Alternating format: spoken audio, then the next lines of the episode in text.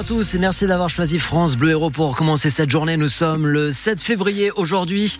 Euh, niveau circulation, on n'est pas trop mal, on n'a pas trop de, de perturbations pour l'instant en tout cas. hein. C'est mercredi aussi, c'est vrai. En général, c'est toujours un petit peu plus calme le mercredi. Si vous prenez le train, vous n'êtes pas embêté. Non, le trafic est assez fluide.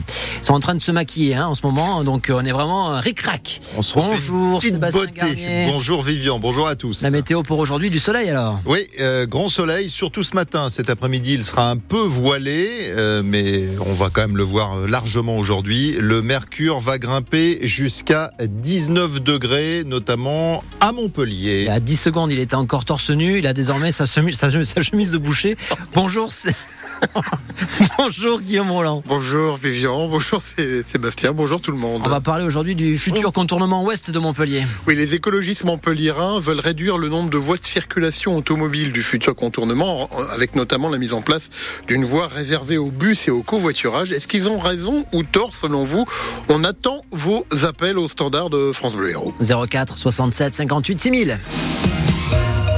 Allez, les infos de ce mercredi, Sébastien. Alors, il a mis du pesticide dans la pâtée du chien de, sa voisine qui est mort. Un retraité de Balaruc euh, est jugé. Alors, il était jugé hier devant le tribunal correctionnel de Montpellier. Et il a expliqué qu'il était excédé par le malinois qui aboyait jour et nuit. Huit mois de prison avec sursis ont été requis. La justice rendra sa décision le 14 mars. C'est la première fois qu'il avouait avoir empoisonné le chien. Il était important de le faire face au juge, mais pas seulement, estime Michael Dalimonte, son avocat. C'est indispensable pour euh, atténuer peut-être aussi euh, la douleur et la réparation des parties civiles qui a eu besoin d'entendre qu'il y avait euh, un responsable, un responsable de ces actes.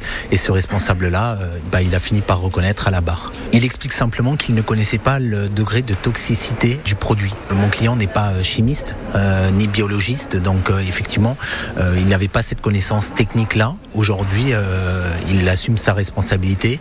Il sait qu'il a euh, fait ingérer euh, ce produit à, l'animal et euh, ça a malheureusement entraîné des conséquences irrémédiables. Le retraité empoisonneur a dit regretter son, son geste et qu'il compatissait et comprenait la tristesse de sa voisine.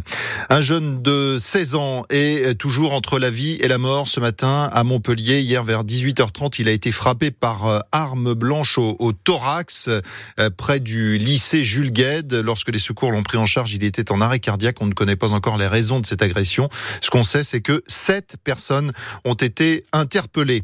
L'automobiliste qui a renversé un policier à Béziers il y a une semaine s'est rendu lundi midi au, commissariat. Il a expliqué avoir pris le temps de voir sa grand-mère qui est malade et de dire au revoir à ses enfants. Cet homme de 32 ans sera jugé en comparution immédiate aujourd'hui.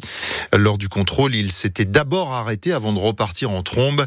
Euh, Sa victime, le policier, donc, a, euh, je le rappelle, cinq jours d'ITT. C'est cette semaine que les ouvertures et fermetures de classes pour euh, la rentrée prochaine seront annoncées.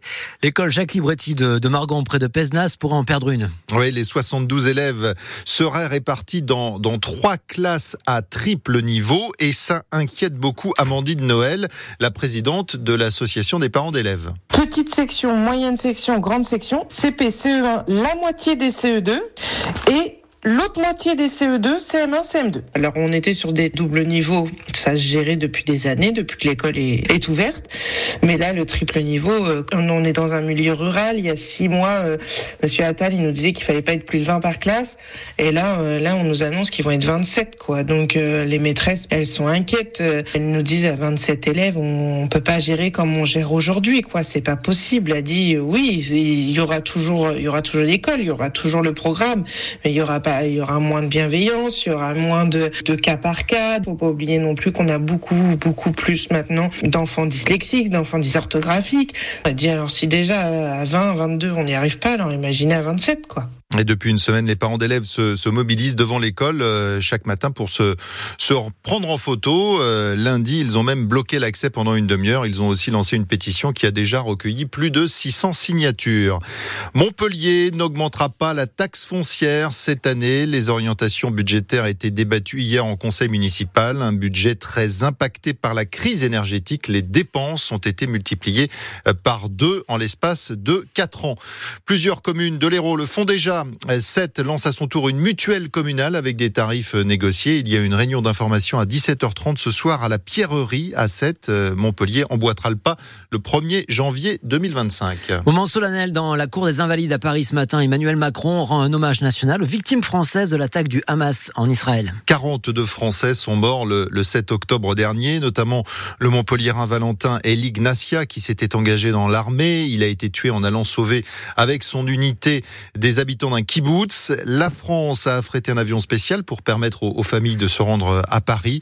Le chef de l'État devrait prononcer un, un grand discours pour condamner l'antisémitisme, Paul Barcelone. Emmanuel Macron devant les photos et les noms des victimes pour rappeler que l'antisémitisme reste un cancer universel. Cet hommage, l'Élysée veut l'inscrire dans la lignée de ce rendu au capitaine Dreyfus, aux commémorations de la rafle du Veldiv avant la panthéonisation dans deux semaines de Missak Manouchian. Là où s'épanouit l'antisémitisme, toutes les formes de haine prospèrent avec lui, philosophe inconseillé, au risque pour Emmanuel Macron de se voir, encore une fois, reproché de ne pas être allé à la marche contre l'antisémitisme le 12 novembre. Sur ce combat, le président n'a pas grand-chose à prouver, balaye son entourage estime qu'il s'agit cette fois de l'hommage de la République, manière de ne pas en faire un événement trop politique. D'ailleurs, dans l'assistance, il y aura bien des élus de la France insoumise qui n'avaient pas voulu qualifier le Hamas d'organisation terroriste. Les invités, c'est le protocole républicain, rétorque l'Élysée, qui promet que le discours d'Emmanuel Macron sera très clair, au point d'en faire réfléchir certains. Et vous pourrez suivre cette cérémonie euh, d'hommage euh, en direct vidéo sur francebleu.fr à partir de midi.